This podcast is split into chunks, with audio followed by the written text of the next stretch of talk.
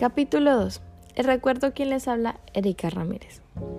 Aunque hay temas comunes de maltrato de personas mayores entre las naciones, también hay manifestaciones únicas basadas en la historia, la cultura, la fortaleza, la economía y las percepciones sociales de las personas mayores dentro de la misma dentro de las mismas naciones.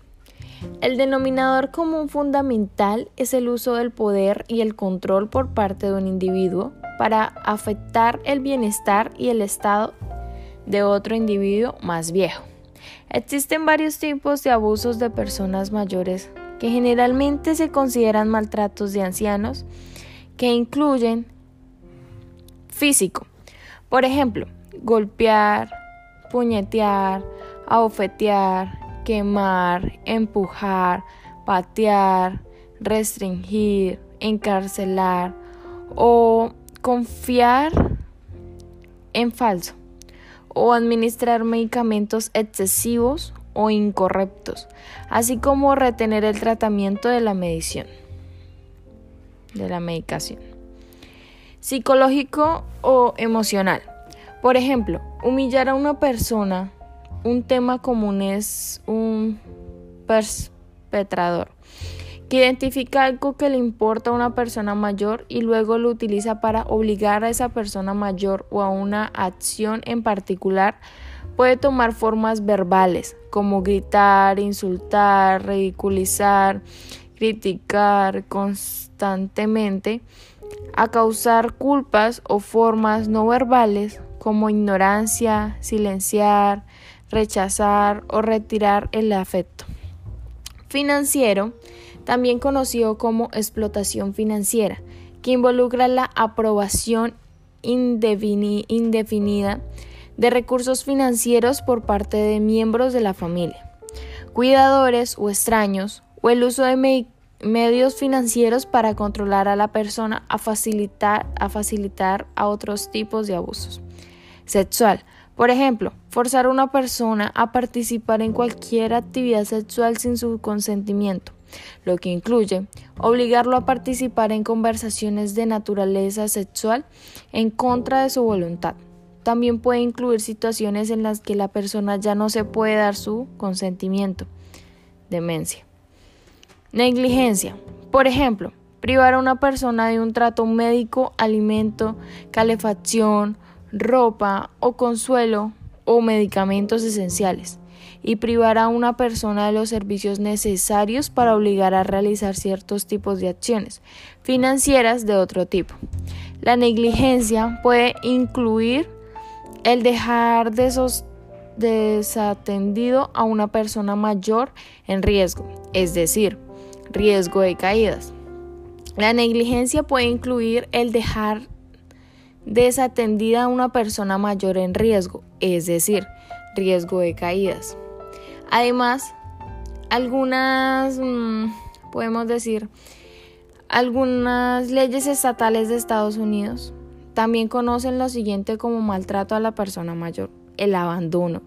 Abandonar a una persona dependiendo con la atención de abandonarla o teniendo esa intención de dejarla desatendida en un lugar durante el periodo de tiempo que pueda poner en peligro su salud o bienestar. El maltrato de anciano incluye eh, desertar a una persona anciana y depende con la intención de abandonarlos o dejarlos solos en un lugar durante el periodo de un tiempo que puede poner en peligro su salud o su bienestar. El abuso de derechos.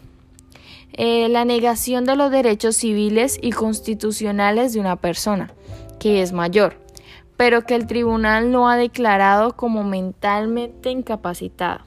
Este es un aspecto del maltrato a las personas mayores, que cada vez es más reconocido, adaptado por las naciones. La autonegligencia.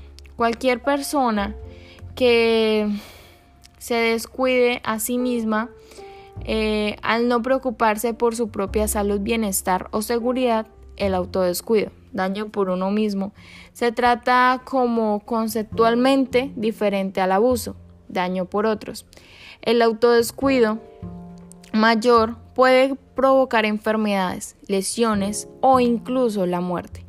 Las necesidades comunes que los adultos mayores pueden negarse a sí mismos o ignorar son las siguientes.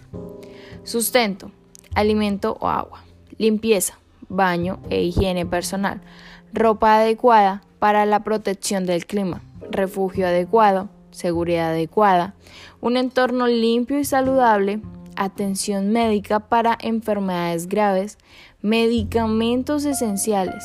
El autodescuido a menudo es creado por la disminución de la ciencia a capacidad mental en un individuo. Algunos adultos mayores pueden optar por negarse a sí mismos algunos beneficios de salud o de seguridad, que pueden no ser negligentes. Esta puede ser simplemente su elección personal.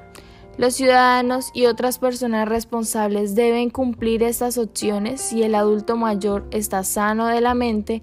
En otros casos, el adulto mayor puede carecer de las de los recursos necesarios como resultado de la pobreza u otras condiciones sociales. Esto tampoco se considera negligencia de uno mismo. El maltrato institucional se refiere a los daños físicos y psicológicos, así como los, eh, a las violaciones de los derechos en entornos donde se brinda atención y asistencia a adultos mayores, eh, mayores dependientes u otros. Muchas gracias.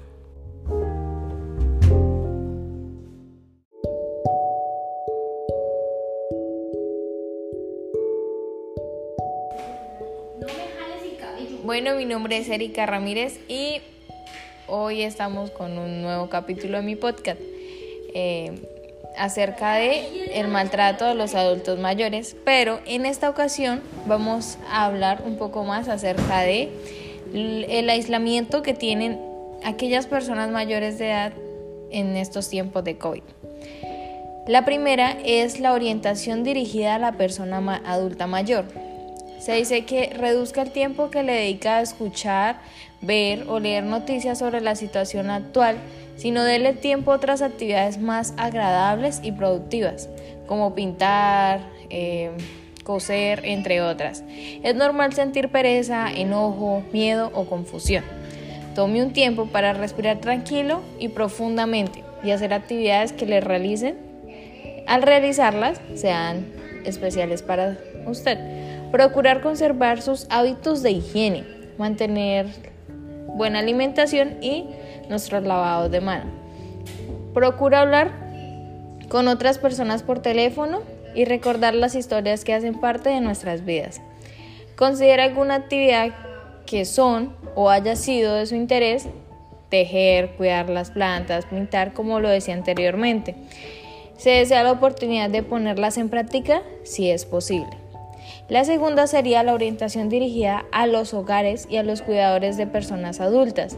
A ellos les diríamos que expongan una claridad de las cosas del aislamiento y con participación de los integrantes del hogar genere una escala de riesgos-beneficios o beneficios de la medida frente al COVID-19.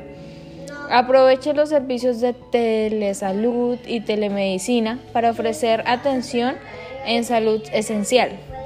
Tenga a la mano los números telefónicos, directa, direcciones de familias o personas cercanas, médico, tratante e instituciones de atención. Mantenga rutinas de autocuidado como aseo personal, sueño y alimentación, así como espacios para el descanso y aseo productivo. Promueva el uso de la tecnología para que los familiares realicen videollamadas y se sientan eh, y no se sientan como abandonados. Conserve el interior del hogar amabilidad, un buen trato, el respeto, considerando consideración y un efecto, especialmente hacia las personas adultos mayores. Provocan el hogar precisamente positiva por parte de cada una de las residencias, entre muchas otras más.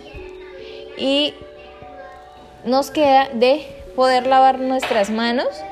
Eh, desinfectarlas con alcohol, eh, en superficies tratar de no poner nuestras manitos y material de uso constante. realizar desinfecciones diarias de áreas comunes como comedores, baños, salas de juego, salones, audios, bibliotecas y se deben lavar las manos antes y después de realizar las tareas de limpieza de desinfección, las cuales debe realizar con guantes, que es lo primordial.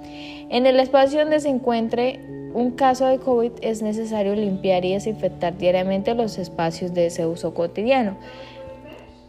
Los guantes desechables, por ejemplo, de textil o látex, deben desecharse después de cada uso. Antes y después de quitarse los guantes deben aplicar medidas de higiene en sus manos, como eh, lo es el alcohol, entre muchas otras más. El tercero podría ser la orientación para las autoridades sanitarias y otros sectores del gobierno a nivel nacional y territorial. Eh, genere contenido para el cuidado de la salud mental. Eh, cuente con líneas específicas en entidades promotoras de salud, instituciones presentadoras de salud. Y así podremos no contagiarnos de este virus que está afectando al país y que para muchas personas es lamentable y puede llegar a la muerte. La idea de este capítulo es que tomemos conciencia y ayudemos a nuestros seres más queridos, que son nuestros adultos mayores, para que así como nosotros podemos salir de esta crisis, bien, gracias a Dios, ellos también lo puedan hacer con la ayuda de nosotros.